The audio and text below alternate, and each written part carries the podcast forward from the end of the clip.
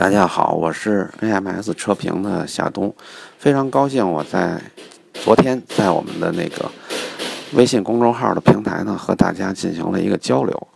嗯，这里边呢，我觉着大家给我提了好多好多的问题啊，其中有好多就是买车的，关于买十五万到三十万这个价格区间的预算的啊车型啊，有有人纠结于买进口车还是买合资车，其实我建议。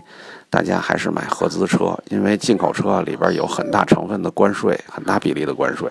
这样的话呢，进口车的价格比较高。那你花同样的价格去买进口车呢，肯定买到的是，呃，级配置比较低的车型。啊，买合资车你会买高级别的，然后配置还丰富的车。呃，而且呢，这样的车呢，厂家进口的也少，售后服务也未必能够让大家满意。嗯，要买更。